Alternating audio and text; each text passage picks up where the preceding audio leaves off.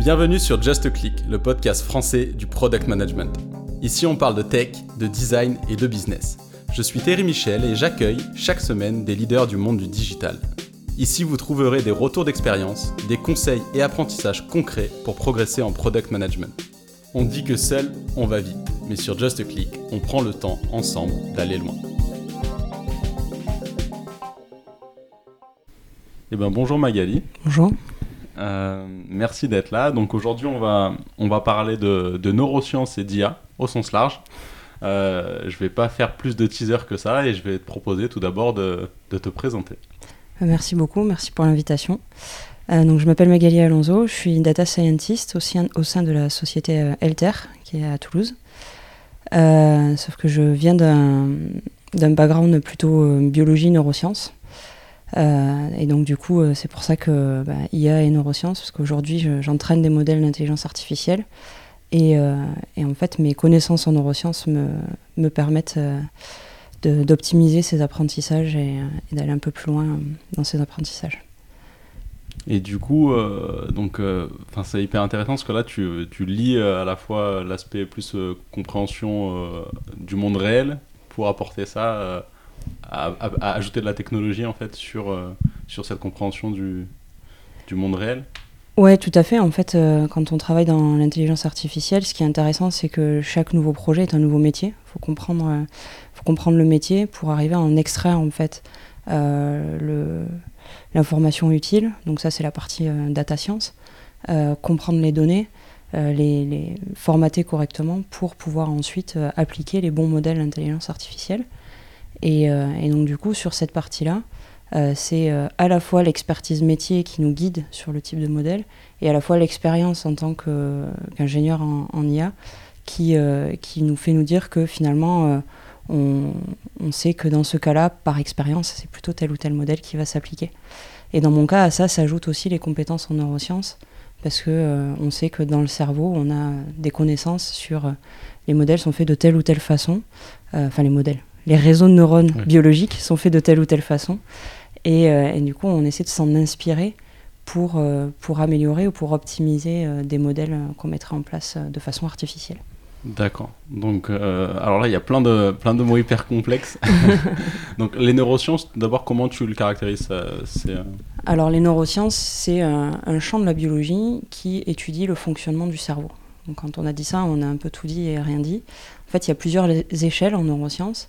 Il y a euh, l'échelle cellulaire, donc qui est euh, celle du neurone, mmh. euh, qu'on imagine beaucoup. donc on va voir comment les neurones un peu se, se, connectent entre eux, comment un neurone fonctionne à l'intérieur d'un point de vue moléculaire, qui sont les protéines qui sont dans les neurones, etc. et donc c'est comme ça qu'on sait qu'il y a différents types de neurones qui sécrètent différents types de molécules, qui ont différents types d'actions sur les autres neurones. Et après, il y a une échelle un peu plus haut niveau, parce que notre cerveau, c'est pas uniquement un enchevêtrement de neurones euh, euh, comme ça.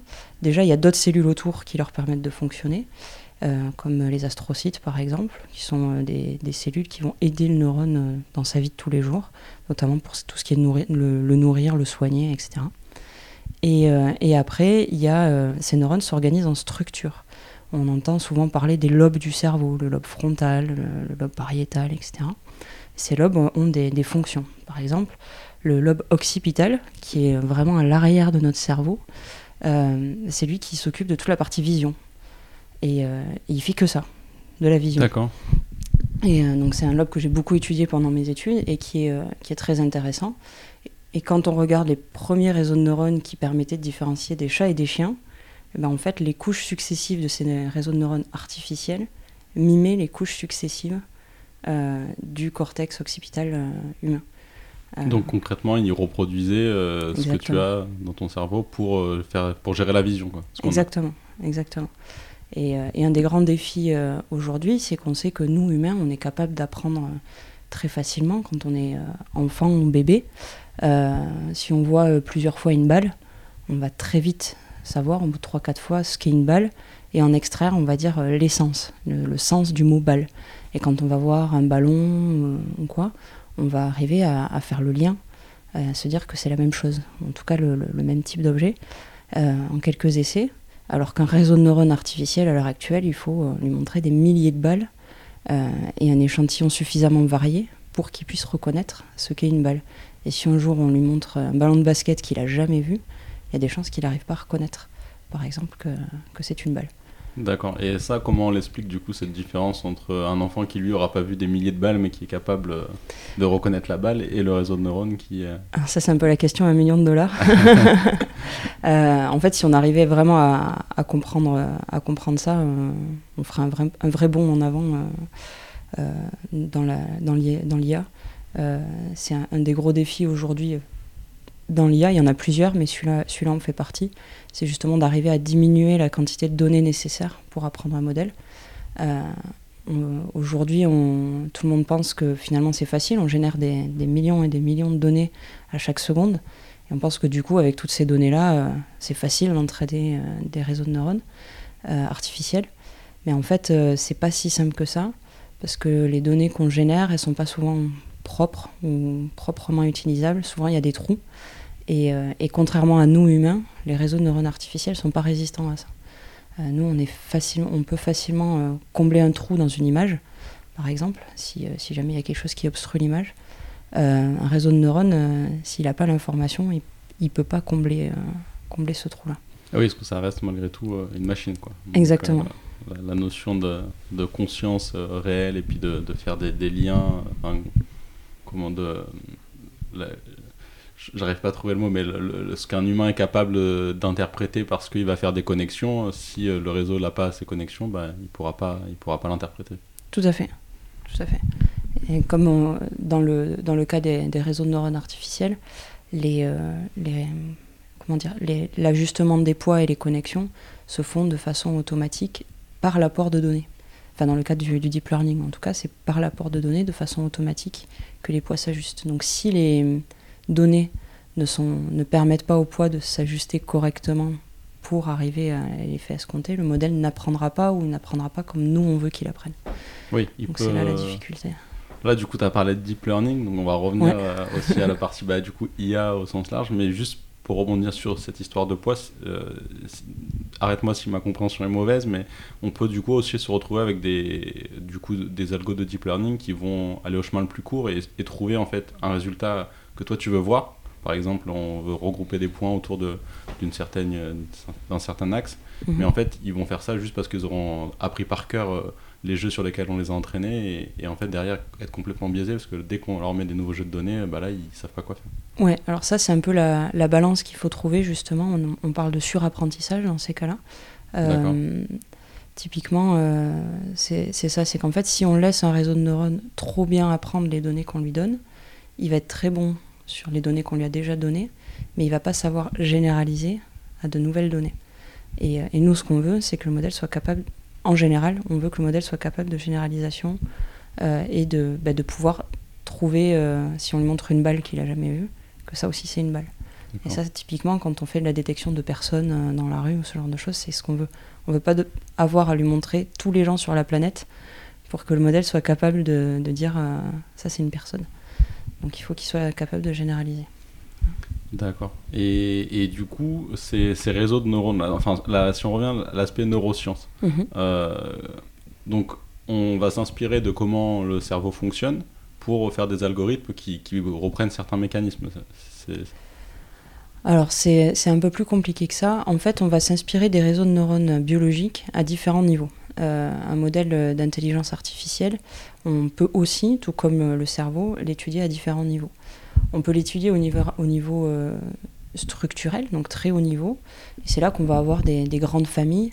Par exemple, il y a des familles de, modèles qui sont capables de traiter des données temporelles. On va parler des modèles euh, récurrents qu'on utilise notamment bah, pour Google Trad, pour être capable de traduire d'une langue vers une autre.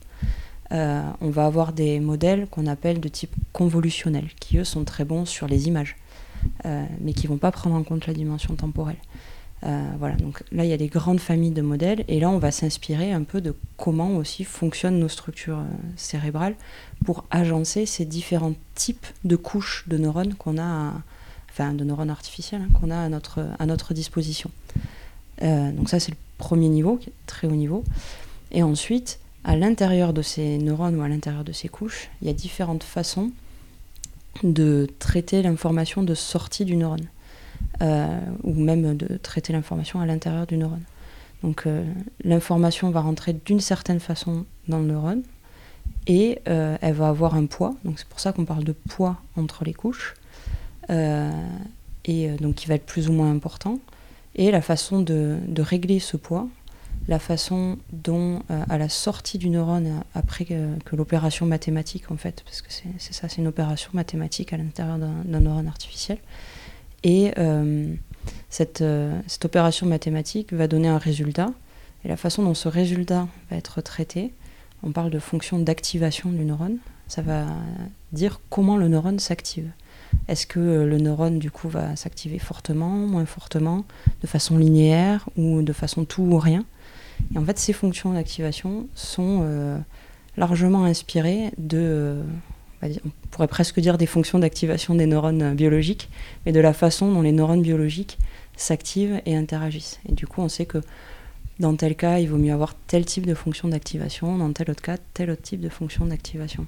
D'accord. Et du coup, le lien, parce que, alors ça remonte, mais des souvenirs euh, des cours de bio euh, de, de terminale euh, je me souviens des synapses, et puis, et puis du coup, au milieu des deux, on a les neurotransmetteurs qui font l'échange entre deux extrémités, du coup, de. Alors, je sais plus si on, si on parle de neurones à ce niveau-là, ou de. Oui, en fait, il y a le, le, un neurone, c'est un corps cellulaire, donc une espèce de, gros truc un peu rond, on va dire, avec une espèce de gouffa autour. Euh, donc ça, euh, cette partie-là, ce sont les dendrites qui récupèrent l'information entrante. Euh, et après, il y a une, un axone qui part, donc ça c'est un, prolongement. D'ailleurs, pour la petite anecdote, le plus long axone de notre corps, il se situe au niveau de notre jambe, il fait presque un mètre. D'où est-ce que c'est un lien avec quand on a des sciatiques ou ce genre de choses? Exactement. Un nerf sciatique, plus long, un des plus longs axones de notre corps. Et, euh, et euh, enfin voilà, et au bout de cet axone, il y a d'autres, euh, donc il y a ce qu'on appelle des boutons synaptiques, enfin d'autres de, synapses, qui vont se connecter aux dendrites des neurones d'après, de la couche d'après, on va dire. la différence entre notre cerveau et un modèle d'intelligence de, artificielle de deep learning, c'est que dans notre cerveau, tous les neurones d'une couche sont pas connectés à tous les neurones de la couche d'après. Hmm. Parce que déjà, on a déjà beaucoup, beaucoup de connexions neuronales. Euh, si, euh, si, tous les neurones d'une couche devaient être connectés aux neurones de la couche d'après, ce serait un bordel sans nom. Euh, dans un réseau de deep learning, tous les neurones d'une couche sont connectés aux neurones de la couche d'après, avec des poids plus ou moins grands. D'accord. Mais voilà, donc ça par exemple, c'est une, une, des grandes différences. voilà, donc après dans l'organisation euh, en elle-même, euh, en fait, on, ce, dont tu parlais, les neurotransmetteurs, ils vont avoir une, un effet en post-synaptique sur le neurone d'après, excitateur ou inhibiteur. Et, et ça, c'est mimé par le poids, le, fameux poids qu'on a. voilà. Ok, ouais, donc en fait, tu mets un point inférieur, c'est comme quand tu prends des antidouleurs. voilà, par exemple, ça peut être un effet inhibiteur. Ouais, ouais, ouais. Ok. C'est ça. Ok, donc euh, c'est un sujet euh, hyper, euh, hyper passionnant. du coup, si tu as parlé tout à l'heure d'algorithmes de deep learning, donc quand tu, dans, là on parle du coup d'intelligence artificielle, comment, tu, comment tu présenterais l'intelligence artificielle du coup? Alors, l'intelligence artificielle pour moi, c'est une façon, justement, tu le, tu le dis depuis le début, donc c'est vrai que c'est assez intéressant, c'est une façon de faire des liens, en fait, apprendre c'est faire des liens entre des choses. L'intelligence artificielle, c'est une façon artificielle qu'un ordinateur ou que l'humain a via un ordinateur de faire des liens entre des concepts et d'en tirer une information euh, supplémentaire euh, de façon euh, plus ou moins automatique. Voilà. Donc typiquement, on peut trouver du coup de l'intelligence artificielle dans beaucoup de choses de, de tous les jours, même des choses très très simples. Euh, finalement à partir du moment où euh, où il y a une, une, connexion, enfin ou un lien qui se fait entre deux choses et qui en sort un, résultat euh, automatique derrière. D'accord. Mais du coup, le lien, il doit être fait manuellement ou automatiquement Alors, si le lien est fait manuellement, on va parler des systèmes experts. D'accord. mais un système expert suffisamment complexe, peut être vu comme, comme de l'intelligence artificielle finalement, puisque tu vas avoir une, une succession de liens qui vont être faits, et même si c'est expert, à la fin, tu vas en sortir quelque chose de, complexe et de, et de supplémentaire à la fin. D'accord. Donc là, je vais, enfin, je fais, je me fais un petit peu l'avocat du diable. Euh, euh, je fais exprès, mais on avait un enseignant, un enseignant nous qui, qui râlait sur euh, le fait que l'IA devienne très populaire en ce moment, mhm. et il nous disait, mais vous voyez les algorithmes, il, prenait comme exemple les, les algorithmes de recommandeur système, de système de recommandation qu'on peut avoir sur Netflix, mhm. sur Amazon, etc. Il nous disait en fait c'est juste des, des tables où ils font des mappings entre ce que vous avez regardé avant, on y ajoute des poids et ensuite, en fait, c'est des arbres décisionnels. Mais il nous disait, là-dessus, vous n'avez pas euh, d'intelligence au sens propre. C'est qu'en fait, ça a été codé euh, un arbre qui va décider en fonction de tel ou tel point. On part à gauche, à droite, et, et à la fin, voici ce qu'on vous recommande. Comment tu... Euh, ben, alors, ça paraît bête et méchant, mais en même temps, si on demandait à un être humain tout seul de le faire, ça serait pas compatible avec un utilisateur Netflix d'avoir un opérateur derrière qui dit alors le gars il a vu ça, il a fait... vrai. Donc finalement, est-ce que c'est pas de l'intelligence dans la mesure où justement on fait du lien entre des informations qu'on vient donc les informations d'un utilisateur qu'on vient euh, lire au regard des informations d'autres utilisateurs qui ont des comportements un peu similaires ou un peu différents et euh, de permettre grâce à tout ça de proposer quelque chose de nouveau. C'est pas du deep learning, tu l'as dit, c'est euh, des arbres décisionnels, donc souvent du random forest ou ce genre de choses. Mais est-ce que pour autant c'est pas de l'intelligence? J'en parle un peu dans, le livre que j'ai coécrit avec Alexia Odevar. Le, la, façon de caractériser l'intelligence, elle est différente en fonction du référentiel qu'on a. si on regarde l'intelligence d'une baleine, on va pas la regarder de la même façon que l'intelligence d'un être humain. Ben, l'intelligence d'une machine, c'est pareil. Finalement, on va pas. Il y a des gens qui essayent de faire passer des tests de QI à des machines, ça fait pas sens finalement. Comment on peut dire à une machine, elle va passer un test de QI? Si on la programme exactement pour ce test-là, euh, on pourra dire elle est vachement plus intelligente que n'importe quel humain sur Terre. Mais en même temps, une machine, elle saura pas me faire le café le matin euh, si je la programme pas exprès pour me faire le café le matin. C'est comme pourquoi est-ce qu'on fait le TOEIC? Si on apprend par cœur et qu'on bachote, on ne sait pas pour autant parler anglais. Exactement. c'est un peu le même principe, ouais, tout à fait. Et du coup, donc, si, donc là, on va dire c'est le niveau basique peut-être de, de, ce qu'on peut qualifier d'IA. Si tu devais après représenter un peu les différents, enfin, expliquer les différents domaines qu'on retrouve dans, dans l'intelligence artificielle. Les différents types euh, d'algorithmes, de, de méthodologies qu'on peut appliquer. Euh, en fait, c'est un champ très très vaste, euh, tous les, les, algorithmes et les, et les modèles, mais globalement, on parle d'intelligence artificielle au sens, au sens large pour, pour les modèles un peu un peu, euh, comme je disais tout à l'heure, les modèles un peu experts, euh, mais dont on va sortir quand même une certaine forme d'intelligence, euh, où typiquement on peut certaines régressions linéaires ou certaines analyses statistiques automatisées vont être considérées comme étant de, l'intelligence artificielle aussi. après, on va avoir tout ce qui est machine learning. Donc là, on commence à avoir de l'apprentissage, mais pas via des réseaux de neurones via des forêts d'arbres de décision, par exemple. Euh, et typiquement, euh, ça, c'est quelque chose que, par exemple, je commence à, à pas mal explorer. C'est très utilisé dans le diagnostic. Euh, à l'heure actuelle, par exemple, pour les maladies type Alzheimer, c'est mmh. très difficile d'arriver, pour les cliniciens, à diagnostiquer un patient. Parce qu'il n'y a pas déjà deux patients différents, comme pour n'importe quelle maladie. Mais en plus, la maladie d'Alzheimer, c'est une maladie qui, qui est très dire, qui, qui, est très mal caractérisé euh, chez l'homme. Et en fait, souvent, le diagnostic, on arrive à le faire vraiment post-mortem, ce qui est un peu dommage. Euh, et donc, euh, je commence à travailler avec une équipe du, CHU vaudois à Lausanne, justement pour mettre en place des réseaux de type random forest pour faire du diagnostic et arriver proprement à partir de résultats IRM, etc. diagnostiquer est-ce que c'est Alzheimer ou est-ce que c'est une démence classique, on va dire, démence sénile, ou une autre forme euh, de, maladie euh, dégénérative euh, du cerveau humain. D'accord. Ah ouais, là, c'est. C'est enfin, hyper intéressant et puis c'est hyper d'actualité parce qu'Alzheimer, malheureusement, je pense qu'il y en a beaucoup d'entre nous qui, et de, de, personnes vieillissantes qui. Ça va être un peu la maladie du siècle aussi. Ouais, ouais, ouais. Mais du coup, pour, pour, bien comprendre, pour être sûr de bien comprendre, tu prends des images IRM sur lesquelles tu vas faire tourner des algos qui, eux, vont réussir à les clusteriser en fonction de... Alors, du coup, dans le cas de, dans le cas de Random Forest, enfin de ce type d'algorithme-là, on ne peut pas mettre une image comme ça directement, mais par contre, on peut, on peut avoir quelque chose qu'on appelle un métamodèle. Donc, ça va être euh, des, successions de modèles, par exemple. Et, euh, et, par exemple, on va extraire les données euh, pertinentes d'une image IRM. ça peut être la surface d'une certaine aire cérébrale, ça peut être on peut estimer des quantités de liquide, on peut estimer des volumes du, cerveau, on peut estimer tout un tas de choses, surtout si on met des produits de contraste en plus ou quoi.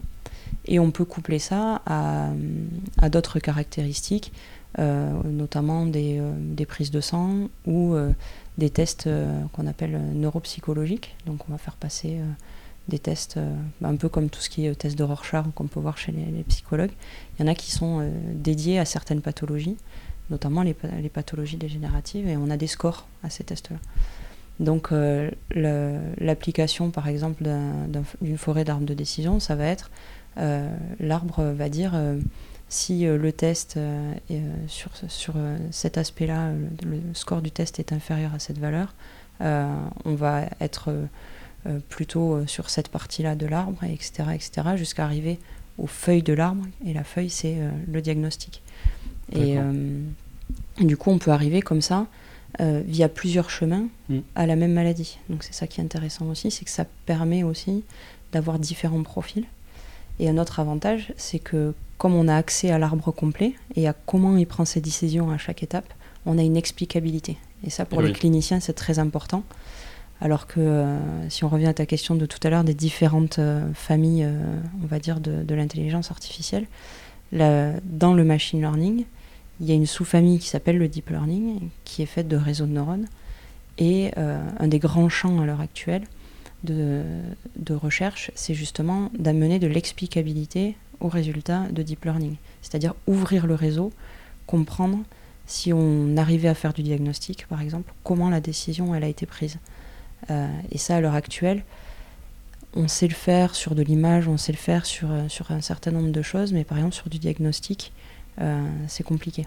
Donc, quand on fait de la prédiction de tendance en bourse avec du deep learning, ça c'est un grand classique, on va dire, de, du, deep learning, la prédiction, eh ben, on va avoir du mal à expliquer sur quelles données boursières entrantes le modèle s'est basé pour dire que telle action allait monter ou descendre. Et donc ça, c'est frustrant. Et en même temps, si jamais il y a un crack boursier qu'on veut essayer d'analyser avec nous, notre cerveau humain, euh, et de faire des liens euh, autres, bah, c'est compliqué. Et du coup, c'est difficile aussi de dire à des clients Ah bah ouais, mais c'est le modèle. et ouais, mais pourquoi j'ai perdu toutes mes économies Bah ouais, bah c'est le modèle, il a décidé que ça allait se passer comme ça. Bon, bah tant pis, il, s'est planté quoi. Ça, c'est ouais, ça, c'est un truc. Parce que quand on parle de deep learning, j'entends souvent c'est une boîte noire. Mm. Ça rentre et tu prends ce qui sort, mais tu sais pas ce qui se fait dedans. Et j'ai du mal à conceptualiser le fait que ce soit une boîte noire parce qu'il y a bien quelqu'un qui l'a créé cet algorithme. En fait, il a créé le réseau. Il a créé le réseau euh, et euh, il a dit ben là, on va mettre une couche avec euh, certain nombre de neurones et on va mettre trois ou quatre couches comme ça parce que d'expérience, on sait que vu la quantité de données en entrée, il faut à peu près autant de couches que ça pour extraire une information utile. si on revient au système visuel, par exemple, euh, les premières couches, ce qu'elles font, c'est euh, on, appelle ça en neurosciences de l'extraction de bord. Et en fait, en IA, enfin, en deep learning, c'est pareil. Ça va extraire des orientations de barres. Il euh, faut imaginer un fond noir avec des barres orientées verticalement, horizontalement et un peu dans tous les angles. Et, ensuite, ça va extraire des formes, de, des angles. donc, du coup, on va voir apparaître un œil, un nez, une oreille. Et ensuite, ça va faire un visage. Donc, pour ça, il faut plusieurs euh, profondeurs de couches euh, pour que euh, les, associations entre neurones permettent d'arriver là. Et, c'est pour ça que je disais que dans le, visuel, c'est assez simple, c'est-à-dire qu'en fait, il suffit d'ouvrir le réseau et d'imprimer le résultat de la, de la sortie, de le, le réimprimer sous forme d'image. D'accord, oui. Mais, mais dans, le cas de, dans le cas, par exemple, de fonction boursière, on ouvre le réseau, on imprime un résultat mathématique.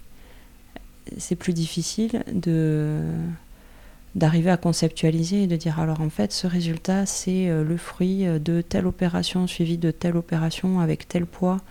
Notre cerveau n'est pas fait pour traiter cette information-là. Du coup, c'est très dur d'arriver à, revenir à l'information pourquoi ou comment le réseau en est arrivé là. Dans le visuel, on le voit, donc c'est évident. Dans, on va dire, le, prédictif, le mathématique, etc., c'est beaucoup plus abstrait et du coup, on, a du mal à, expliquer. Et, chacun de ces calculs, en fait, qui sont faits sur chacun de nos... les opérations mathématiques qui sont faites, elles viennent d'où?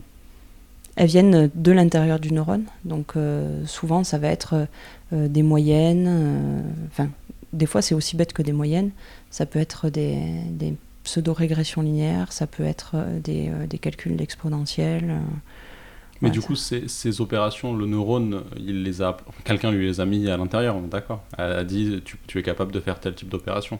Tout à fait. Et est-ce que déjà chaque neurone fait les mêmes est capable de faire les mêmes opérations Qui sont tous équivalents? Ça dépend, de, ça dépend des réseaux en fait. Ça dépend de comment nous, on a un peu codé la chose. Globalement, quand on utilise, on va dire, des, des couches ou des neurones préexistants, parce qu'il y, a, euh, donc, euh, il y a ce qu'on appelle des API, euh, il y a TensorFlow, PyTorch, etc., qui, qui permettent en fait de coder les réseaux de neurones. En fait, on, appelle, on appelle par exemple, on va dire TensorFlow.layer pour le type de couche, et on dit, ben voilà, je veux une couche de type CNN.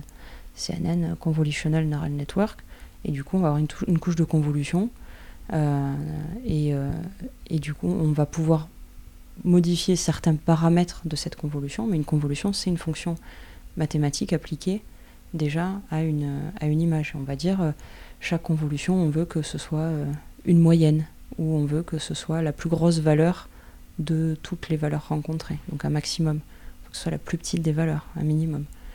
Voilà, donc il y a un certain nombre d'opérations permises en fonction du type de couche qu'on veut utiliser. Et ça, ça fait partie de ce qu'on appelle les hyperparamètres du modèle, qui sont les paramètres sur lesquels, avec l'expérience et, la connaissance, le data scientist va, va jouer pour euh, permettre au modèle d'apprendre.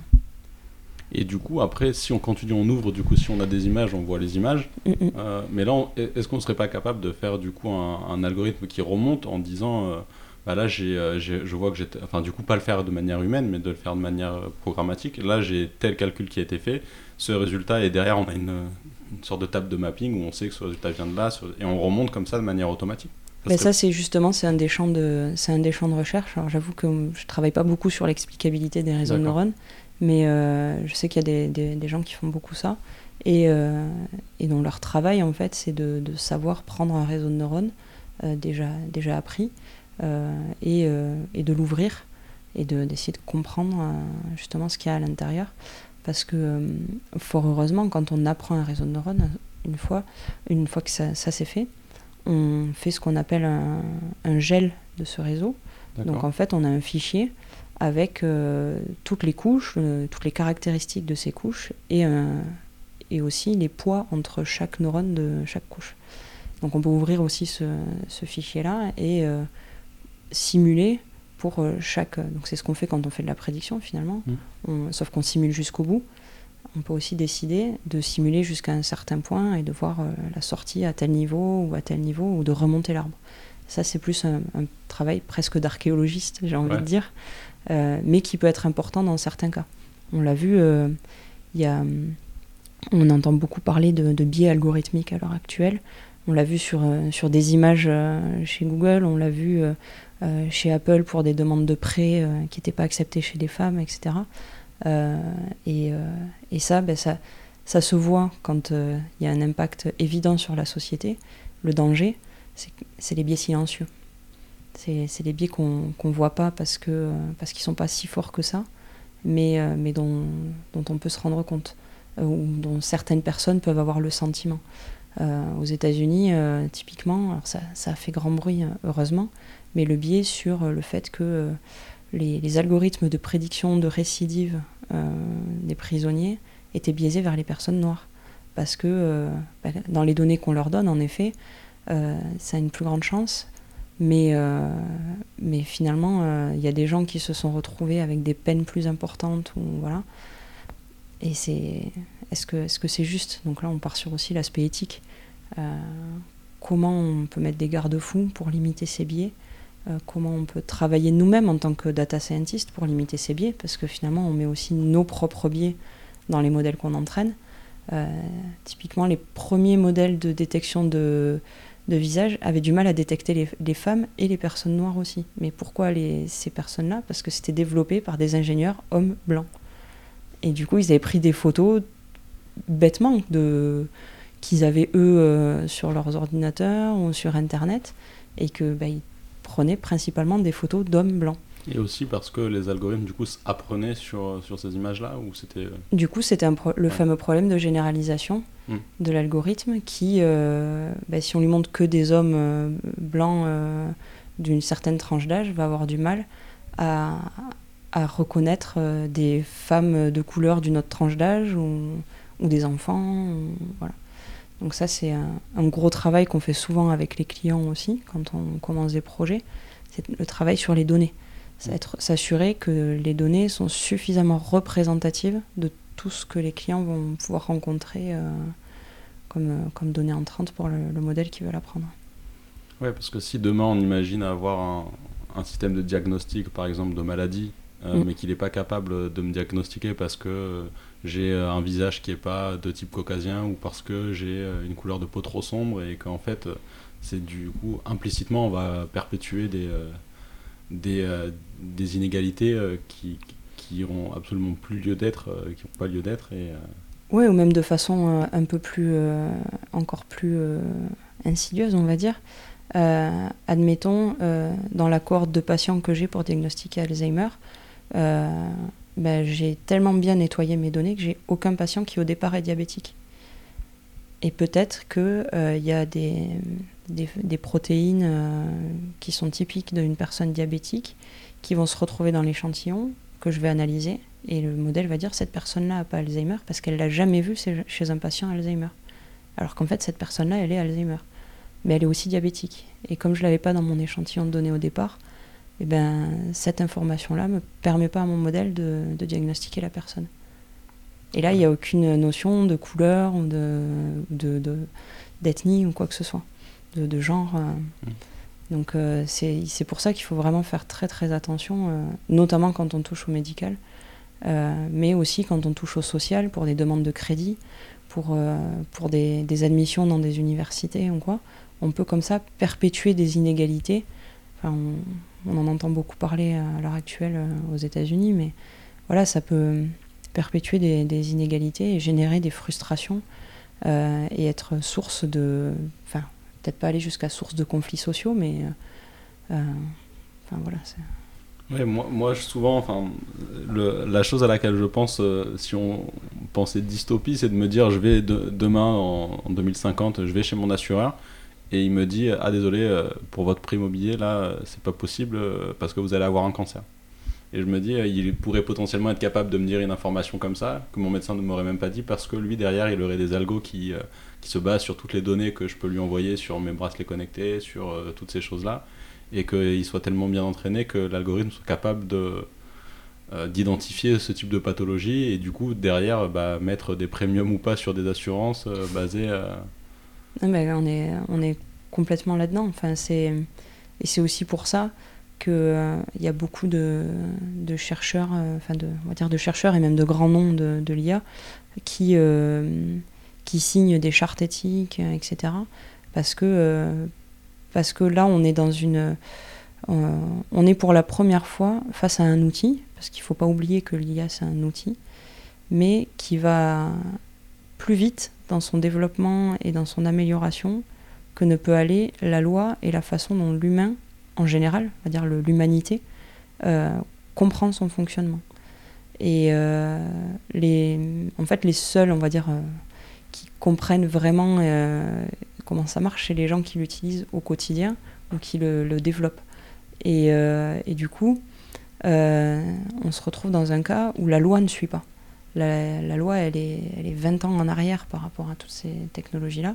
Et, et, le problème est là, c'est qu'il faut, même si demain on ne va pas se retrouver avec des machines qui vont nous supplanter, il faut quand même qu'il y ait des lois qui nous permettent de savoir où est la responsabilité, parce que des fois aussi il faut responsabiliser les entreprises ou les développeurs ou les utilisateurs finaux de ces technologies-là, en fonction de, de, la technologie. Et, et, puis il faut aussi avoir des lois internationales, parce qu'on est de plus en plus sur des, des entreprises internationales euh, on le voit avec les Tesla, par exemple. La voiture, elle est autonome. Mais euh, quand on regarde les études sociologiques des, accidents, donc il y a un, théorème qui est assez connu pour ça, qui est le théorème du train. Euh, et du coup, on, est dans un train et il y a donc, du coup différentes variantes. j'ai aucun contrôle sur le train. je suis dans le train. J'ai un contrôle sur le train, je suis dans le train et je peux décider de faire aller le train à droite ou à gauche. Si je fais rien, le train va à droite et euh, va renverser des gens euh, que je connais pas du tout et qui sont en train de travailler sur les rails. Si je fais moi une action sur le train, euh, le train va aller à gauche et va renverser une seule personne qui est en train de traverser. Je fais quoi? Eh bien, on, sait que si on est français ou si on est allemand ou américain ou japonais, on va pas prendre la même décision on fait quoi? On fait un consensus mondial qui t'a frustré certains, on, fait des, on continue à faire des lois par État. Du coup, quand je conduis une voiture autonome au Japon, ben, je sais que l'IA, euh, elle va pas réagir comme moi, euh, euh, européen, j'attends qu'elle agisse. voilà, il faut statuer. Enfin, on peut pas laisser, on peut pas laisser comme ça les choses un peu floues. Actuellement, tu vois, enfin, tu disais, du coup, il y a des grands ponts qui, qui euh, signent des chartes éthiques, etc. Mais au-delà de signer, du coup, des chartes, de faire des livres blancs, ce genre de choses, est-ce qu'il y a vraiment des gens qui, qui vont faire du lobbying, du coup, côté, euh, côté gouvernement pour faire passer, pour faire comprendre que là, l'enjeu, c'est pas juste un petit truc de geek, c'est vraiment quelque chose euh, sociétal et qui va toucher le monde entier, qui est en train de le toucher, qui le touchera encore plus demain si on fait rien. Est-ce qu'il y a, y a des gens concrètement qui, qui mettre des choses en place? Est-ce que toi, dans le milieu, tu vois ça se passer euh? Bah, dans, dans, le milieu, il y a une, personne qui est, euh, qui est assez active, qu'on voit beaucoup en, en ce moment, et, euh, et, je trouve ça assez bien bon, pour plusieurs raisons. Déjà parce que c'est une femme, en plus elle est très compétente. c'est Aurélie Jean. donc elle, elle fait pas mal de, lobbying et elle, parle beaucoup des biais algorithmiques, et elle le vulgarise très bien. Euh, et, euh, et, je trouve ça très important parce que ça met à,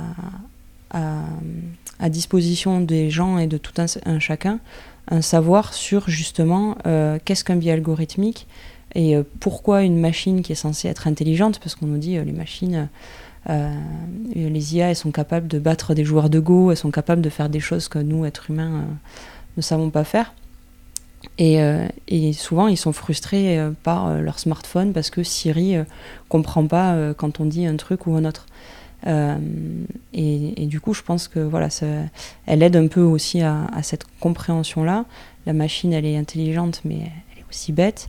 Et elle a les biais que nous, humains, mettons dedans. Donc finalement, elle va pas dire qu'elle a un côté humain, mais en tout cas, elle a nos biais.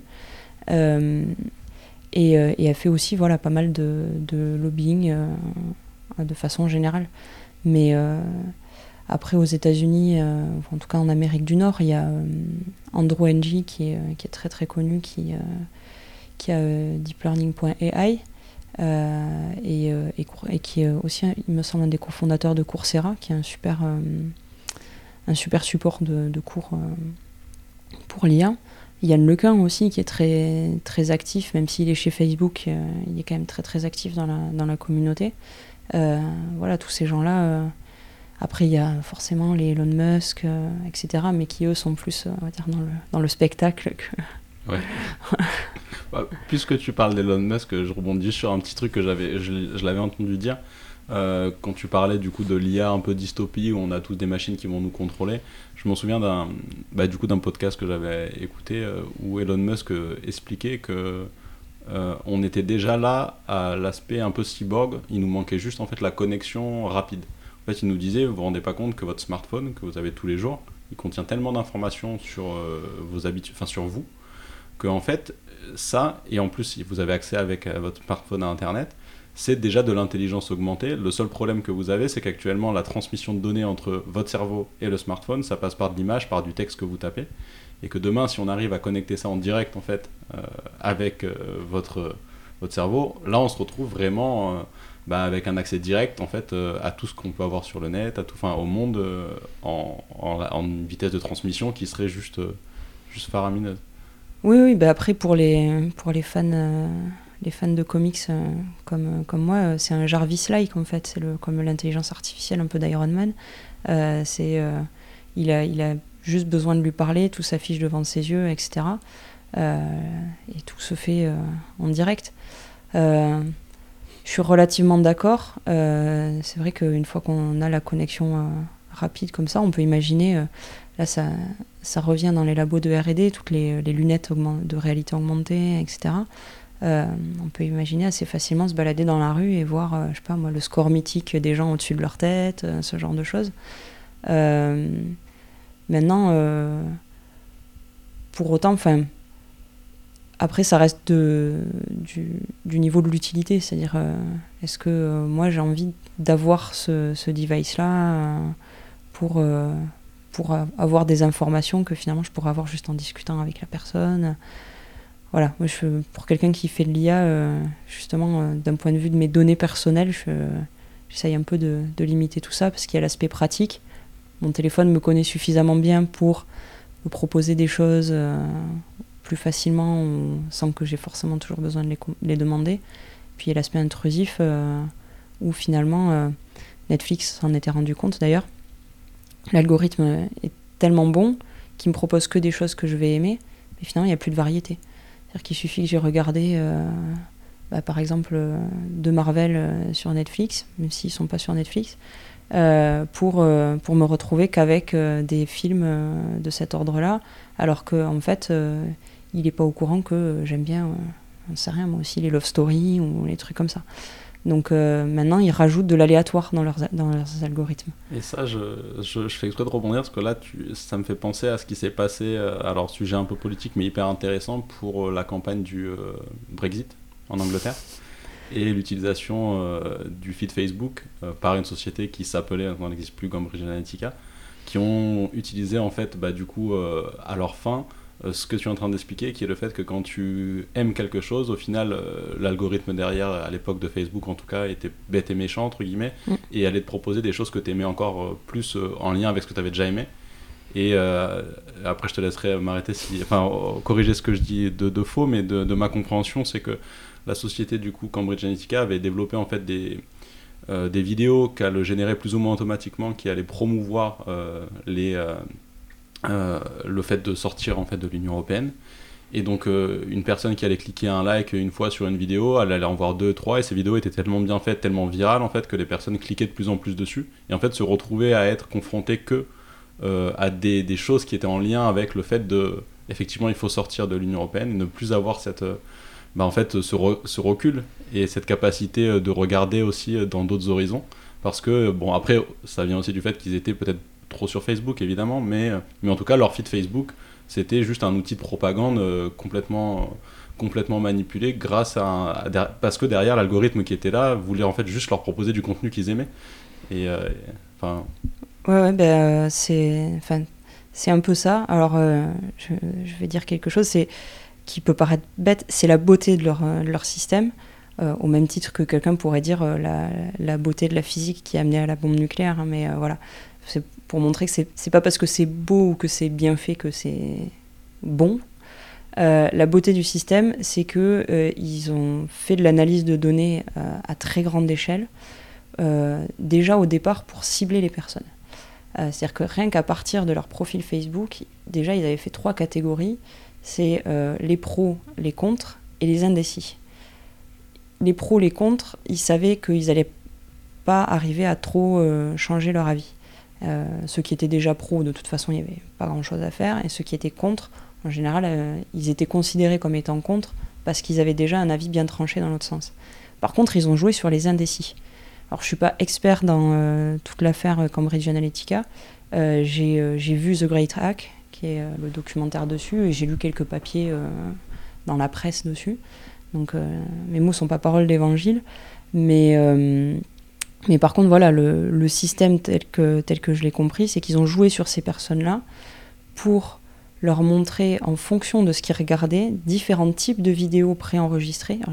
Moi, j'avais pas compris que ces vidéos étaient euh, faites automatiquement, mais qu'ils avaient plusieurs types de vidéos et qu'en fait, en, ouais, euh, en, plus du de l'analyse purement euh, data science, on va dire, du, et, et automatique des profils, ils avaient fait aussi intervenir des, on va dire des psychologues ou des neuropsychologues ou quoi, qui euh, avait aidé à générer des vidéos euh, qui, euh, en fonction du type de personnalité de ces indécis, allaient aider à, pencher à faire pencher la balance dans une ou l'autre des, des directions. et donc, du coup, bah là, en l'occurrence, vers le Brexit. Du coup, si quelqu'un avait je sais pas, une personnalité plutôt violente, la vidéo allait être très choc, impact, etc si la personne était indécise, mais c'était quelqu'un d'un peu plus euh, raisonné, on va dire, euh, voilà, ça allait être des vidéos au contraire euh, plus factuelles, etc. Mais toujours forcément très orientées, puisque leur, but c'était quand même de faire de la propagande. Mais voilà, il n'y avait pas uniquement ce côté dont on a l'habitude. Je veux faire un, cadeau à ma femme, je clique sur des sites et j'ai la publicité ciblée. ça aurait pu se contenter d'être ça. Et Jusqu'ici, dans la plupart des campagnes, c'était surtout ça. Non, là, ça a été jusqu'à l'analyse euh, de l'état psychologique des gens via leur flux Facebook pour leur proposer la bonne vidéo qui va leur faire changer d'avis. Et c'est là où ça va vraiment très loin, et je dirais même trop loin. C'est que euh, là, il y a carrément de la manipulation. Et, euh, enfin, il faut, vraiment faire super, super gaffe à ça. Même quand on bosse dans, dans, ces domaines-là, on peut se retrouver des fois dans des espèces de tunnels de. Euh, moi, je vais beaucoup sur Medium, par exemple.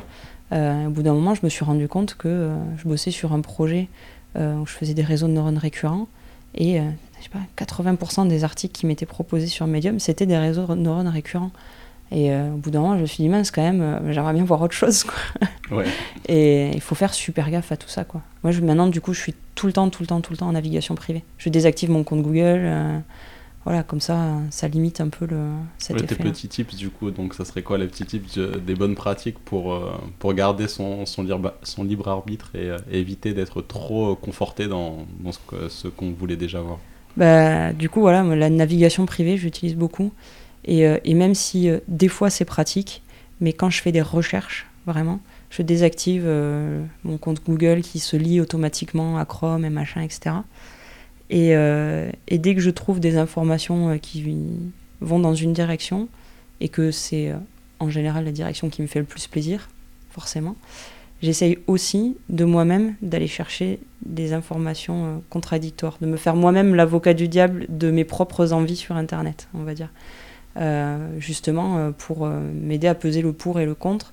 Et c'est vrai que des fois, on se rend compte qu'en faisant des recherches qui vont à l'encontre de ce qu'on aimerait bien lire, on se retrouve face à des informations dont on ne soupçonnait pas forcément euh, l'existence. Euh, ouais. Mais bon, faut avoir, euh, faut tout le temps se dire bon, allez là, maintenant, je me mets un petit, un petit coup et. Ouais, bah en gros, c'est de challenger ses propres biais finalement et ses propres envies, quoi. Et du coup, j'ai vu, enfin, j'ai cru entendre que récemment Twitter a mis en place, enfin, peut-être même pas que récemment, suite à ce qui s'est passé pour, je pense, la campagne de Trump également, autorise plus de la propagande politique sur leur, sur leur réseau. Euh, enfin, toi, tu vois quoi comme mécanisme justement qui peuvent parer ces genres de problèmes qu'il y a eu sur Facebook? Comment euh, bah déjà, euh, le problème numéro un, c'est l'accès aux données par les personnes qui font les campagnes politiques. C'est-à-dire que une des premières failles de ce que j'ai compris de, du système euh, qui a, qui a eu sur Facebook, c'est que Cambridge Analytica a gardé des données qu'ils avaient obtenues illégalement alors qu'ils étaient censés les avoir rendues. Et c'est ces données-là qu'ils ont exploitées. Donc déjà, c'est euh, la sécurisation des données utilisateurs et l'accès aux données utilisateurs par des tiers. Ça, c'est euh, ça, c'est un truc qui, qui m'énerve de plus en plus sur Internet. Et par exemple, il y a des sites sur lesquels je vais plus parce que avec leurs politiques de cookies sont trop obscur. On ne peut pas régler euh, à qui on donne les données. Tout est accepté, euh, sinon on n'a pas accès au site sans avoir la grosse vignette au milieu.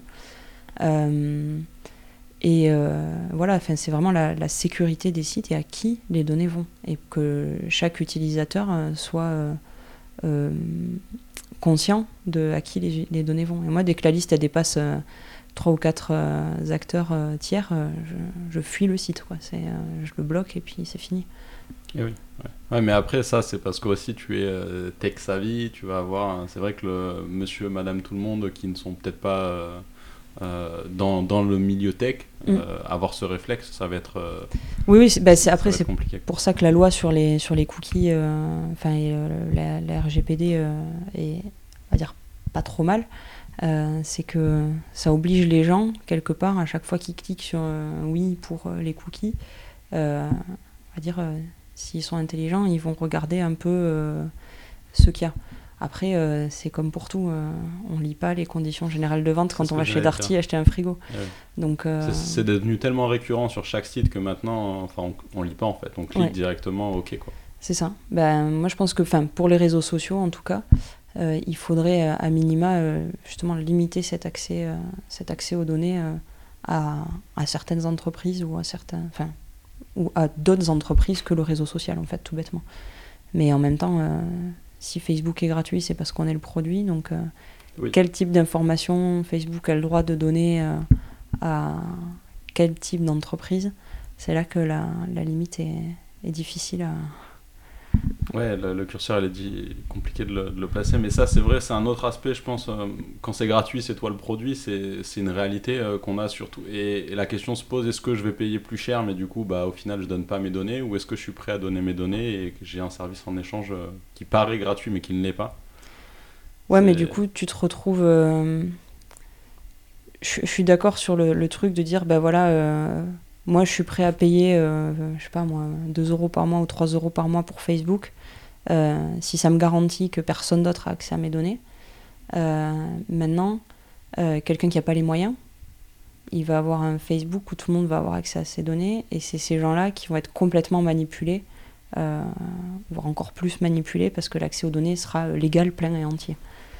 Et, et, du coup, est-ce qu'on est qu'on a envie de ça? Est-ce qu'on a envie d'un Internet payant? Où les données sont protégées et d'un Internet gratuit pour les gens qui ne peuvent pas se le permettre.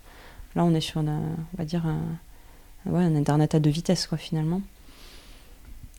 Je ne suis, pas sûr que, je suis pas sûr que ce soit une bonne solution. Ouais, non, c'est bah, vraiment ouais, des, des, gros challenges, mais ça me fait penser du coup à sujet, l'open source. Est-ce que c'est quelque chose dans le milieu de, de l'intelligence artificielle euh, auquel vous... Euh, typiquement les modèles dont tu parlais, ce genre de choses, est-ce que... Alors, ce qui est fabuleux avec euh, le, modèle de l'intelligence artificielle, c'est que euh, quasiment tout est open source. D'accord. Euh, par exemple, les, les, frameworks utilisés, TensorFlow, PyTorch, etc., sont open source.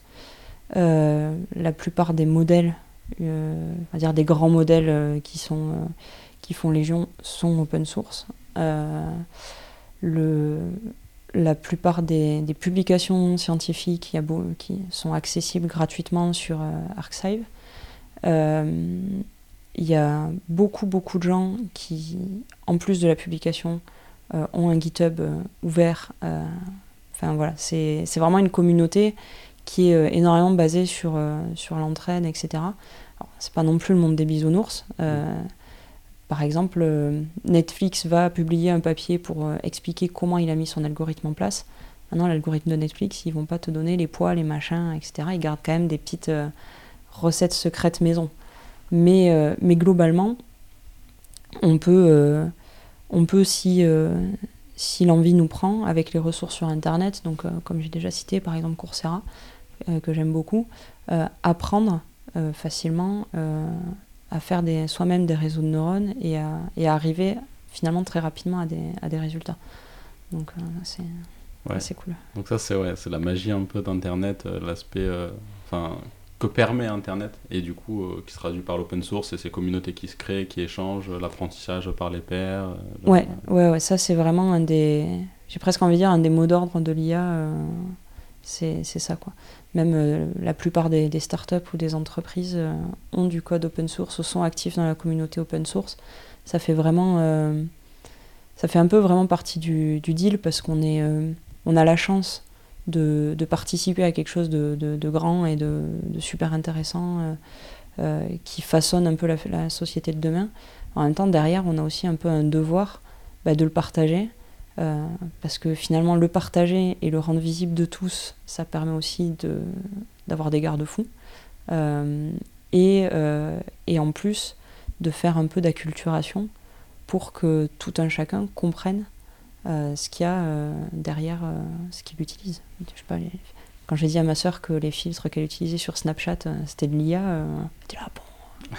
bah ouais. Et du coup, ça, ça me fait penser. Euh, tu as parlé du coup d'acculturation. Qu'est-ce que tu, quels sont, comment tu vas expliquer à quelqu'un qui, est, qui a très peur de, de l'IA, qui se dit, qui pense à, à iRobot ou je sais pas, enfin vraiment euh, le monde contrôlé par des robots? Comment, mhm. comment tu vas, comment tu abordes le sujet? Qu'est-ce que tu euh, bah en fait, j'essaie de lui expliquer que même si on parle d'intelligence artificielle, à l'heure actuelle, une intelligence artificielle, c'est stupide. C'est euh, jeter un pavé dans la mare exprès. Euh, pourquoi c'est stupide?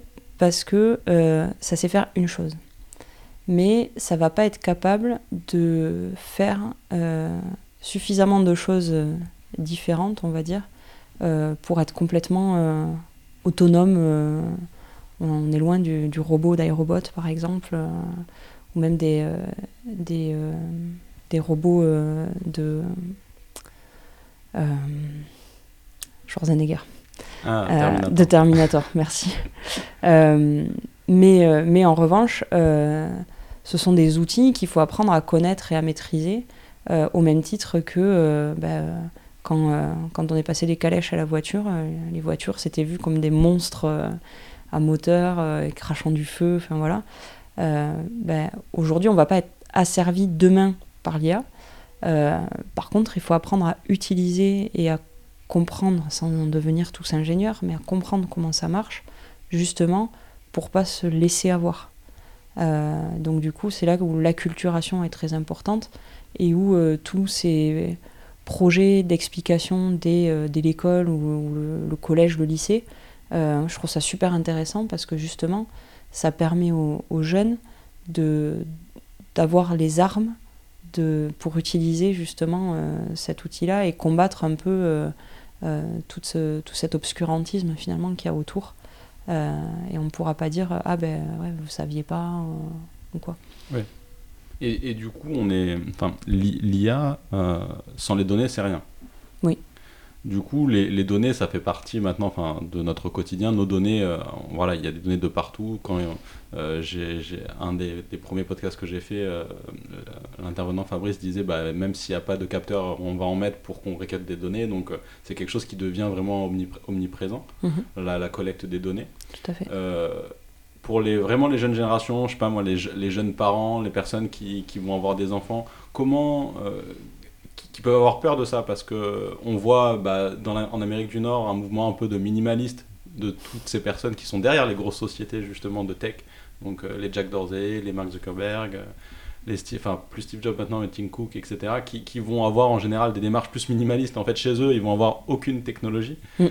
Euh, alors, c'est jamais tout noir ou tout blanc. Il y a, il y a toujours, voilà, c'est toujours nuancé. Donc, quels sont les, conseils vraiment pratiques, concrets que tu peux donner sur cet aspect euh, donné? Euh, Est-ce que bah, avoir un Alexa, une Google Home chez moi, c'est bien ou pas? Si oui, comment l'utiliser? Comment, comment faire attention sur les données que je vais donner et sans pour autant euh, vivre complètement en autarcie dans un monde où j'ai encore une lampe à huile et, et où je vais chercher l'eau au puits quoi. Ouais. alors j'ai du mal à avoir un vrai point de vue sur, sur les assistants personnels. Euh, moi, j'en ai pas à la maison, par exemple, euh, parce que euh, parce que j'ai pas forcément, enfin par choix, hein, mais parce que j'ai pas forcément envie de d'être dépendant de ça ou quoi. Après, en effet, hein, pour tout ce qui est données, alors tu le disais tout à l'heure, c'est vrai que c'est facile quand, quand on bosse dans le milieu, mais je, je, fais attention. J'essaie de lire les. Je lis pas tous les trucs des cookies, etc., par exemple, mais mais euh, je fais attention et euh, bah, typiquement, euh, je laisse pas, je sais pas, mon, internet branché n'importe comment, n'importe, tout le temps. j'essaie d'avoir de faire de, la navigation privée sur mon, télé sur mon ordi, sur mon téléphone. j'ai une adresse Gmail, mais qui a quasiment une adresse poubelle pour un peu justement tous les spams, etc. Et en fait, ma vraie adresse euh, que j'utilise au quotidien, c'est une messagerie euh, faire, euh, etc., sur des, des serveurs éco-responsables, etc. Donc, qui s'appelle Mailo. Et voilà, en fait, tout ce qui me touche d'un point de vue légal, administratif, etc., je fais hyper gaffe. Voilà, euh, je le stocke pas sur un drive. Euh, Et là, tu, ouais, mais tu vois, c'est là où tu viens de parler du coup de Gmail, les, outils qu'il y a Google. Tu parles de Drive, euh, mm. on pense Google Calendar, c'est l'outil phare pour toutes bah, les, les, gens qui travaillent notamment dans les startups parce que bah, entre guillemets c'est gratuit, ils ont accès à, des documents partagés. bon, Google Slide, on pourrait en reparler. PowerPoint, ils sont bien mieux que Google Slide pour le moment. Mais, mais bon, on peut faire beaucoup de choses. Et, mm. et du coup, est-ce que du coup, ouais, effectivement, il faudrait bah, se limiter sur l'utilisation de ces services euh, ou euh, Alors, moi j'ai encore un point de vue un peu biaisé, c'est l'entreprise dans laquelle je travaille à l'heure actuelle, elle travaille beaucoup avec, euh, avec le gouvernement ou, l'armée, et du coup on n'a pas, pas le droit d'utiliser ces outils-là. Ça veut aussi dire beaucoup de choses pour des raisons de, de confidentialité.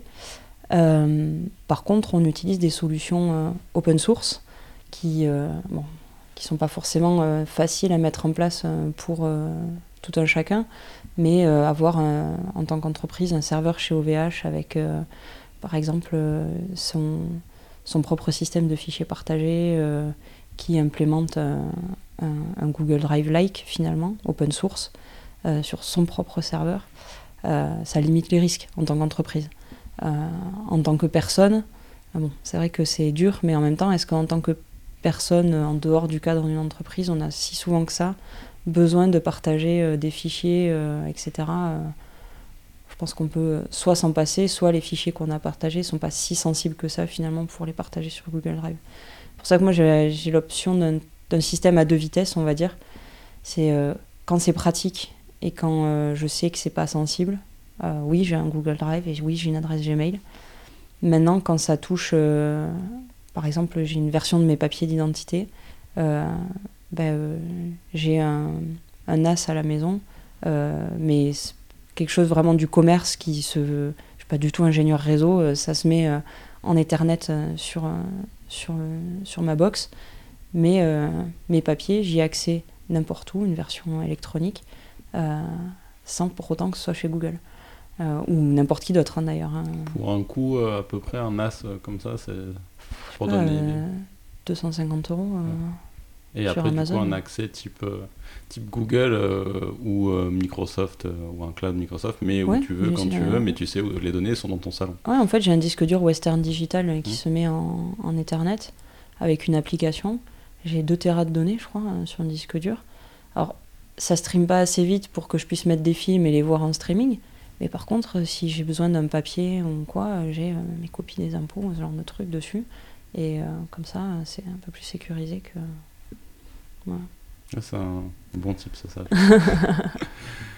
ok, du coup, euh, donc euh, merci pour, pour tous ces, ces, ces tips là. On, on, a, on a bien parlé des données, mais enfin, moi ça m'intéresse vraiment ce sujet. Bah, tu as, dû voir parce que c'est vraiment c'est d'actualité et puis c'est quelque chose quand tu travailles dans, dans, la, dans la tech, tu le vois, tu vois ce qu'on peut faire et tu vois du coup aussi bien les aspects positifs que les aspects qui peuvent être plus négatifs. Et donc, euh, donc on, ne peut pas se dire, bon, c'est pas grave. Non, en fait, c'est quelque chose euh, dont, enfin, voilà, auquel on se questionne en permanence. Quoi. Euh, et du, du, coup, si on revient un peu sur l'aspect plus métier du coup de qu'on a derrière les métiers, donc les, termes IA, machine learning, deep learning. Tu as parlé de data science à un moment, enfin plusieurs fois. comment tu comment tu qualifies le data scientist versus l'ingénieur en intelligence artificielle? Enfin, C'est quoi toi pour toi les euh, alors, moi, par exemple, mon poste, c'est data scientist. Euh, et en tant que data scientist, je suis amené à développer des modèles d'intelligence artificielle. Euh, c'est un peu comme dans le web, je sais que tu, regardes aussi un peu toutes les technologies du web en général. c'est un peu comme si on avait un, développeur web générique qui sera à faire de, l'Angular, du Java, etc et, euh, un développeur euh, qui, euh, lui, va être très très spécialisé sur une techno du web en particulier. Dans mon entreprise, enfin dans l'entreprise dans laquelle je travaille, on, développe principalement des logiciels d'intelligence artificielle. 90% de notre travail, c'est de développer des modèles. Donc, je me, je me qualifie d'ingénieur en intelligence artificielle, Mais en fait, je suis data scientist. data scientist, c'est quelqu'un qui va savoir prendre les données, les nettoyer, garder ce qu'il y a de bon, de enlever ce qu'il y a de moins bon, savoir les analyser aussi, faire des premières analyses très simples, statistiques, etc. les présenter, donc par exemple faire du dashboarding, du reporting, etc. Et, éventuellement si besoin, appliquer des outils, on va dire, un peu plus lourds, euh, qui relèvent euh, de, l'intelligence artificielle euh, au sens large. Voilà. Souvent, on me dit oui, mais alors du coup, est-ce que tu te considères plus data engineer, data scientist, machin? En fait, bon, pour moi, c'est vraiment juste des, des étiquettes. globalement, il y a des ingénieurs qui travaillent avec des données, qui ont tout un tas d'outils à leur disposition. Et je suis plus d'avis de mettre un, une espèce de sac fourre-tout c'est un data scientist qui sait utiliser de la donnée. Ça va de la base de données jusqu'au modèle d'interprétation. Et après, à l'intérieur, chacun un peu plus ses affinités et ses, ses spécialisations. Quoi. Ok, c'est bien, c'est un bon résumé. Euh, c'est plus, plus simple à comprendre et je pense au moins ça évite les guerres de, chapelle par rapport au, nom. Euh, du coup, sur, euh, enfin, du coup, t'as fait un, t'as pas fait un chiffre, mais as, tu travaillais d'abord, tu as fait des études en, neurosciences et ensuite, du coup, as, tu, tu, travailles du coup dans, dans l'intelligence artificielle. Comment, comment ça s'est passé ce, passage du monde plus biologie universitaire vers le monde plus tech, IA euh, En fait, j'ai eu la, chance de faire mon master dans un labo toulousain qui s'appelle le CERCO, euh, Centre Recherche Cerveau et Cognition, et qui travaille euh, chez l'homme, donc chez des modèles humains. et pour ce faire, utilise beaucoup d'outils informatiques, donc du Python, du MATLAB, etc. Et, et, qui génère beaucoup de données. Et, et, en fait, ce laboratoire est très multidisciplinaire il y a beaucoup d'informaticiens en fait qui travaillent dans ce labo-là euh, et qui, euh, du coup en un sens peuvent être vus comme des chercheurs en data science. Euh, et, en fait c'est comme ça que je suis tombée vraiment dans, dans l'informatique, dans le code, etc. Et voilà, du coup j'ai fait du R, du Python, du MATLAB et je trouvais ça super cool presque aussi cool que finalement la partie neurosciences qui, parce qu'il y avait un peu, euh, je retrouvais un peu par rapport aux neurosciences ce côté euh, investigation, essai, erreur, hein, etc. Mais avec des résultats plus concrets. Euh, et, et puis ben, j'ai pas fait de thèse et, trouver un boulot en neurosciences quand on n'a pas fait de thèse, etc. Bon, c'est pas forcément évident dans la recherche en France. Et j'ai eu l'opportunité de faire une formation en reconversion avec Pôle emploi en Java. Euh, donc du coup c'était complètement du web et euh, je me suis dit pourquoi pas, au moins ça me mettra un pied dans l'informatique, on verra bien. Et euh, donc la, formation était, était assez sympa, mais c'est aussi là que je me suis dit que si je pouvais ne pas faire de web, c'était bien. et j'avais perdu un peu ce côté justement matheux, même si c'est un gros paradoxe parce que je suis pas du tout quelqu'un qui, qui, est super calé en maths. Mais euh, voilà, ce côté très pragmatique, très euh, cartésien qu'on pouvait retrouver dans R, dans MATLAB. Et, euh, puis je suis pas très créatif pour la, partie web, front et tout ça. Et, et en fait, je suis arrivée chez Capgemini comme ça. et je suis arrivée sur un projet très big data avec le CNES. Donc là, je me suis mis à faire de la base de données du Python en quasi autodidacte pendant pendant presque deux ans. Et, euh, c'était génial en fait. C'était vraiment top. C'est là que j'ai rencontré euh, les personnes du Toulouse Data Science aussi, et notamment Alexia Odevar, euh, ma co-auteure. Et, et, donc j'ai commencé à baigner dans le milieu de la data, à entendre parler d'IA. Pour moi, jusque-là, il fallait être matheux, niveau thèse plus 10, etc., pour faire de l'IA. Et je me suis dit, ah, mais c'est génial, c'est le domaine qui allie euh, mes deux passions finalement, les neurones et l'informatique. Et, euh, via Alexia, j'ai rencontré euh, les fondateurs de, de Helter. Je suis arrivé chez eux comme ça. Ok. ouais, c'est intéressant parce que tu as été catapulté sur un projet pendant deux ans où tu as eu beaucoup à apprendre du coup par toi-même, j'imagine. Par moi-même, par mes collègues aussi, hein, parce que mes, mes, collègues chez Capgemini étaient très comment dire, enfin à l'écoute et m'ont beaucoup aidé pour trouver des ressources ou quand j'avais des problèmes dans mon code, etc. les personnes avec qui j'ai travaillé au CNES aussi étaient, étaient, étaient super parce que c'était un, côté très recherche finalement. et, et en fait, ce qui importait, c'était euh, c'était le fait d'être euh, d'être bien câblé, de comprendre, de savoir résoudre les problèmes. Et, en fait, c'est ça que j'aime dans l'informatique et dans l'IA, c'est euh, la partie résolution de problèmes. Et, parce que c'est ce qui m'attirait aussi dans la recherche en neurosciences, c'est on pose une question, on cherche à comprendre mieux un mécanisme, une maladie, quelque chose, et on met tout en œuvre pour répondre à cette question. Et du coup, dans cette démarche de résolution de problème, quelles sont, on va dire, tes, grands, tes grandes lignes? Comment tu, tu, abordes le problème? Demain, on te pose un problème. Comment toi, tu vas apporter, j'imagine, un, un aspect scientifique pour le résoudre? C'est quoi les grandes... Euh, alors, la première chose que j'essaye de faire, ça peut paraître très bête, mais c'est la définition du problème. Parce qu'en fait, souvent, les gens posent un problème euh, comme ça, euh, mais mais finalement, il n'y a, a, pas vraiment de définition. Donc j'essaie vraiment de comprendre tous les termes et de, de définir le problème, euh, d'avoir des contours assez, euh, assez définis. Une fois que ça c'est fait, j'essaie de comprendre quelles sont les entrées du problème. C'est-à-dire, euh, donc typiquement en IA, quelles sont mes données, et, de voir par rapport à l'aspect métier, qu'est-ce qu'elles veulent dire ces données, ou qu'est-ce que veulent dire ces entrées-là et ce qui permet de, comprendre et d'avoir une idée de comment éventuellement on pourrait les agencer, les, euh, transformer, euh, etc. Et, euh, ensuite, bah, comme beaucoup de gens finalement, je vais aller regarder sur Internet ce qu'ont fait mes pères aussi, parce que je me dis que à de rares exceptions près, ce problème a déjà dû être rencontré ailleurs. Donc bah, souvent, je trouve des publications qui sont pas exactement mon problème, mais quelque chose de ressemblant. Du coup, là, euh, quel type de ressources Google Library ou... Google Scholar, Archive, euh, ça peut être du Medium. Il y a beaucoup de, ressources assez intéressantes sur Medium aussi. Euh.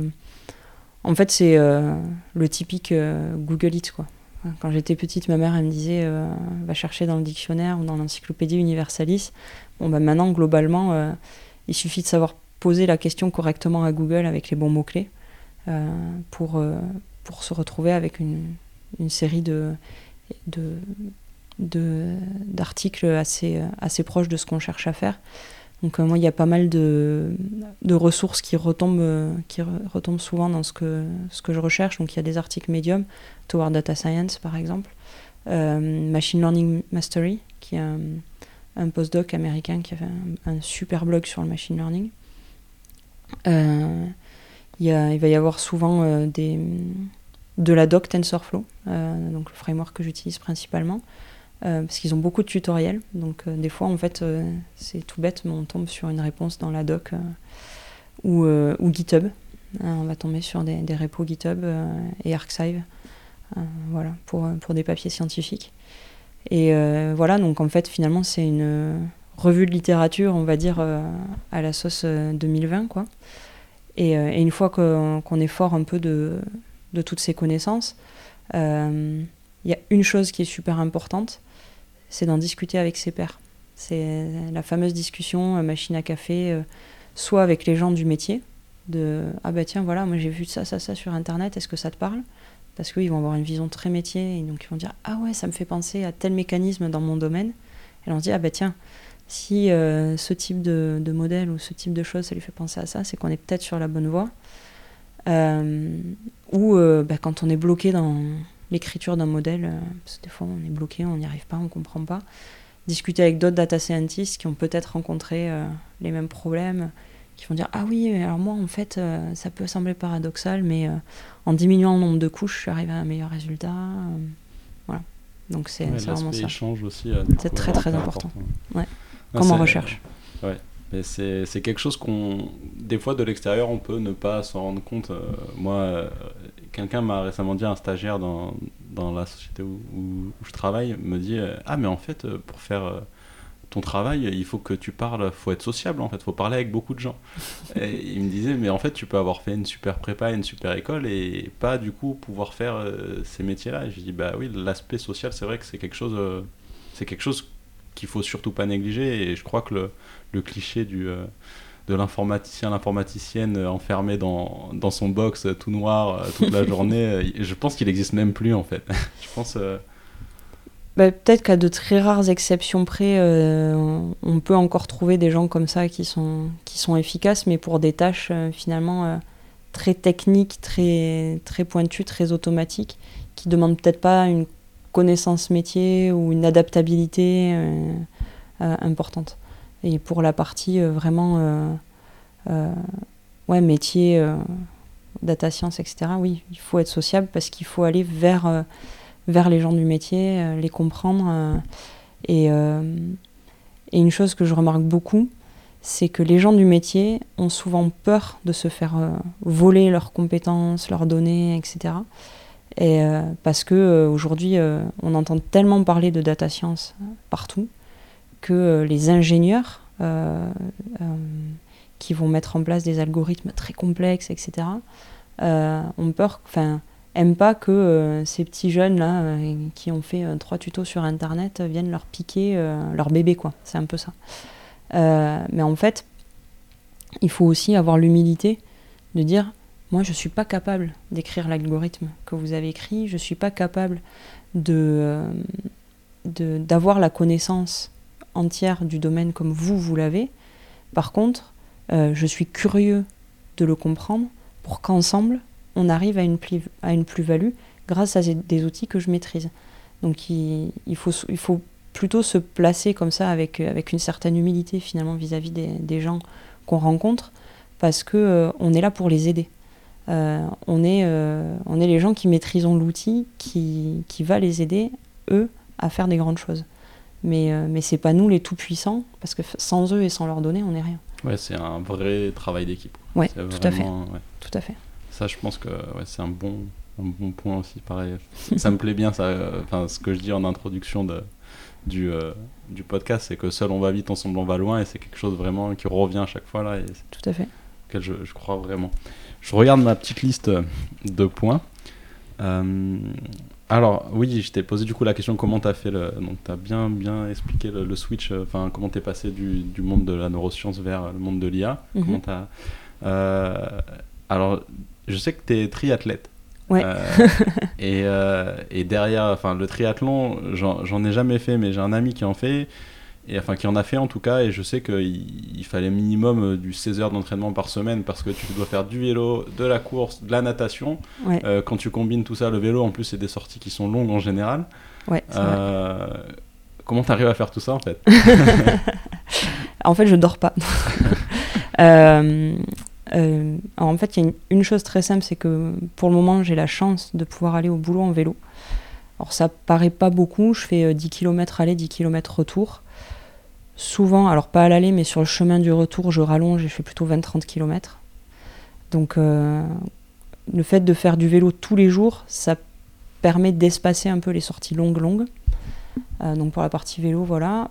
Pour la, pour la piscine, beaucoup de triathlètes euh, négligent un peu la, la, piscine. Je fais malheureusement pas assez d'entraînement de nage, mais comme je fais aussi de la plongée, euh, en fait, le vendredi soir, je nage avec le club de plongée et souvent le lundi soir avec le club de triathlon. Donc, ça me fait deux, euh, deux dans la semaine. Et, euh, et courir, c'est un super break entre midi et deux. Donc j'essaye deux fois par semaine d'aller courir entre midi et deux. Et avec mon beau-frère, on, on, essaie de se voir le week-end quand c'est possible, parce qu'il est triathlète aussi. C'est un peu mon coach mental. D'accord. Voilà. du coup du coup, il me motive et on va euh, sur les coteaux de, de Quinfonce-Grive faire un peu de vélo et, courir un peu tous les deux. Ok. Voilà. Mais ah euh, j'ai surtout la chance, enfin, euh, mon beau-frère aussi, on a surtout la chance tous les deux de d'avoir des compagnes très compréhensives quant au volume que ça demande. Eh oui, c'est ça, ouais. Ce que j'allais dire, t'es pas souvent chez toi, quoi. ouais, ouais, ouais. Bah, du coup, ça lui laisse aussi le temps, elle, quand je suis pas à la maison, de faire faire des trucs pour elle euh, aussi. Oui, il faut avoir des, des, des conjoints, conjointes euh, indépendants. Ouais, et compréhensifs. ok. Euh, du coup, on va, on, va, on va aller tranquillement vers la fin de, de, la discussion. Du coup, je te propose de, si tu devais donner des conseils à des jeunes qui voudraient s'orienter vers ces métiers-là, alors, tu as donné plein de conseils au fait, tout au long de la discussion, mais un étudiant là qui va passer son bac cette année, bon, année un peu compliquée, mais ou qui est en licence, qui sait pas trop parce que c'est compliqué de savoir, il y a tous ces métiers là, mais je sais pas ce que ça veut dire. Qu'est-ce que, quels seraient tes, tes conseils? En fait, mon premier conseil, c'est de faire ce qui lui plaît. ça peut paraître bizarre, mais de plus en plus, les data scientists sont des gens qui viennent d'un domaine technique particulier. Il y a beaucoup de data scientists qui viennent de la biologie et qui se découvrent euh, par choix ou par, euh, par amour euh, des, envies d'aller vers l'informatique. il y a beaucoup de data scientists qui viennent de la physique. Du coup, je pense que c'est une vraie plus-value d'avoir une connaissance d'un domaine des sciences, mais pas forcément des sciences informatiques pour justement devenir data scientist. La deuxième chose, c'est de se dire que euh, s'ils ne sont pas forcément super doués en informatique ou quoi, c'est que c'est pas très compliqué, c'est un nouveau langage, euh, comme apprendre de l'anglais finalement. Et d'ailleurs, c'est assez. Enfin, par exemple, Python est très verbeux et c'est très proche de l'anglais finalement. donc c'est pas si compliqué que ça. Il y a beaucoup de tutos, même pour débutants, sur Internet. Et, et on peut s'auto-former. Un ordinateur, ça explose pas quand le code compile pas correctement, donc euh, tout va très bien. Et, euh, de ne pas hésiter aussi à aller euh, dans des meet-up, rencontrer des gens sur des, domaines qui nous intéressent. À Toulouse, il y a le Toulouse Data Science, il y a le Toulouse Data Vise, il y a aussi le, le, GDG, le Google Developer Group. Voilà, d'aller, de discuter avec ces gens-là en fait, beaucoup de choses se font aussi par le bouche à oreille, euh, parce qu'on connaît des gens, donc l'aspect social est important dès la formation, euh, en fonction de, ses envies. Euh, s'ils veulent, je sais pas bosser dans l'IA pour des gros groupes, pour des startups, etc. En fait, il n'y a pas un profil type de data scientist.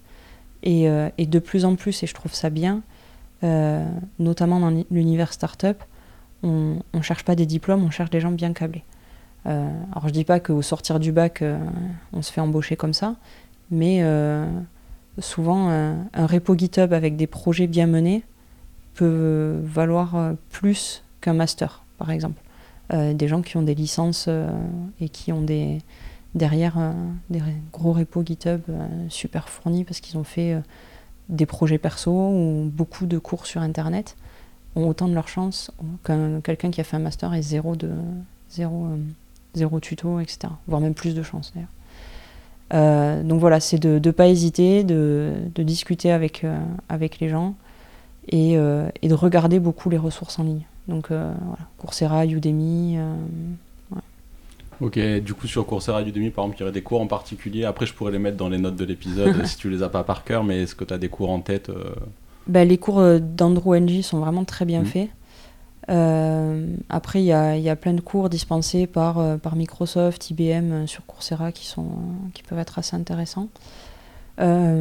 pour ceux qui sont un peu rebutés par l'anglais, même si il va falloir vous y mettre, il y a Thibaut Neveu qui fait des super cours tuto YouTube sur l'IA. voilà.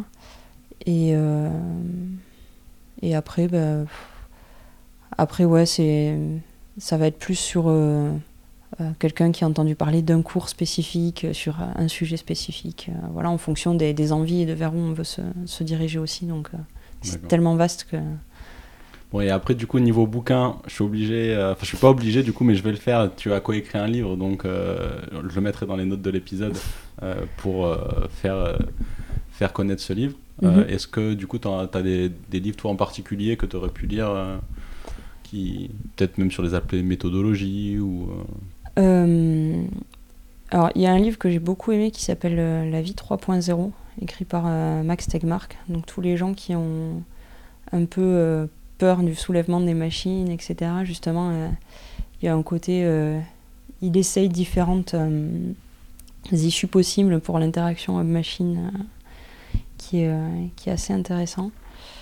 Euh, après, en fait, euh, je lis beaucoup de, de, de, livres scientifiques très, très, très pointus. Genre, je lis en, ce moment un livre sur la mémoire entre science et société, justement sur les, différents aspects de la mémoire humaine, pour le coup, et avec une petite inclusion, une petite inclusion IA. J'ai lu Sapiens pendant le confinement, qui était un super livre de confinement, que je conseille aussi. voilà. Ok, bah, merci pour, euh, pour toutes ces ressources. Euh, est-ce que si on veut te suivre, est-ce que tu es actif sur les réseaux sociaux ou, euh... euh je suis pas super actif, j'ai un LinkedIn. Oui. et après, j'ai un, un, blog que j'essaye de populer. J'arrive pas à faire d'une fois par semaine, mais j'ai quelques articles. Ça s'appelle nordit.fr. Ok, je mettrai ça aussi dans, dans les notes. C'est gentil. Et voilà, et après, bah, le Toulouse Data Science, pour le coup. Ouais, pour les Toulousains qui nous écoutent. Euh, Exactement. Meetup euh, à s'abonner et à, participer. Ok, bah Magali, merci beaucoup pour ton temps. Merci à toi. Salut.